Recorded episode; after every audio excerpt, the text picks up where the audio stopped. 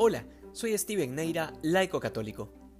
El Evangelio nos presenta hoy la conmovedora escena de una mujer pecadora de la que Lucas no nos dice su identidad, pero que entra de improviso a la casa del fariseo para postrarse a los pies de Jesús.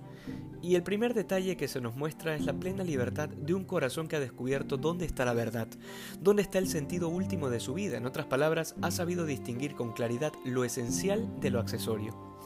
Por esta razón es capaz de calificar como irrelevantes todos los juicios que ella muy bien sabía que podían venir después de haberse aparecido de esa manera. Sencillamente consideró que ni todos los juicios humanos juntos podrían hacer algo de peso frente a la mirada del Señor, y más importante aún, frente al perdón que esta mujer fue a buscar. Justamente por eso San Lucas nos comenta el detalle de que es una pecadora. Y es verdad que todos en realidad somos pecadores.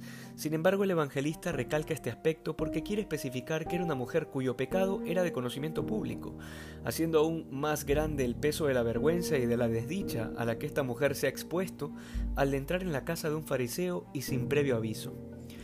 Por otro lado tenemos el juicio del Señor, un juicio lleno de misericordia que además nos presenta ciertas pistas que nos ayudan a comprender la intimidad de Dios y los criterios de su justicia.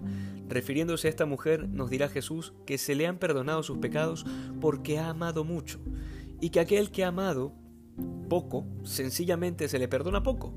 Una vez más, el Evangelio nos presenta la medida y el criterio del juicio divino, el amor.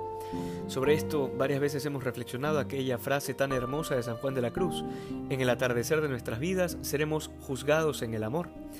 Y hoy vemos con claridad el fundamento bíblico de esta frase, que no nació en un escritorio, sino como fruto de la experiencia mística de este santo carmelita. Asimismo, fruto de nuestra experiencia de vida cristiana, debe nacer esta concepción clara del amor de Dios, que es y será siempre un amor totalmente distinto al amor del mundo. No olvidemos que el amor de esta mujer pecadora se ha volcado en las obras concretas, en lavar los pies del Señor con sus lágrimas para luego secarlo con sus cabellos. No se trata de un amor poético que se queda en las palabras o en un amor idealista que solo está construido en bonitas ideas. El amor debe siempre traducirse en las obras de caridad y tal como nos lo enseña hoy el Evangelio, de estos actos, de estas obras, dependerá aquel perdón que todos ansiamos recibir en el último día que hoy seamos más santos que ayer. Dios te bendiga.